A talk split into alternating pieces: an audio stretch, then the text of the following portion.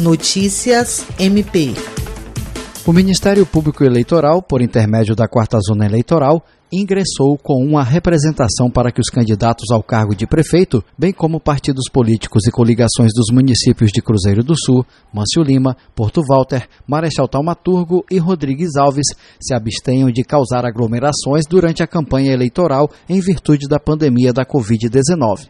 No documento assinado pelo promotor eleitoral Fernando Henrique Santos Terra, o MPAC justifica o pedido, apontando diversos candidatos ao cargos de prefeito e vereador da região, com a anuência ou omissão dos diretórios partidários locais, têm realizado atos de campanhas com aglomerações, principalmente em comícios, carreatas e passeatas, descumprindo a legislação em vigor. O promotor eleitoral destaca o aumento de números de casos e internações nas últimas semanas no município de Cruzeiro do Sul e o risco de uma segunda onda de contaminação no estado, como já se observa em outros lugares.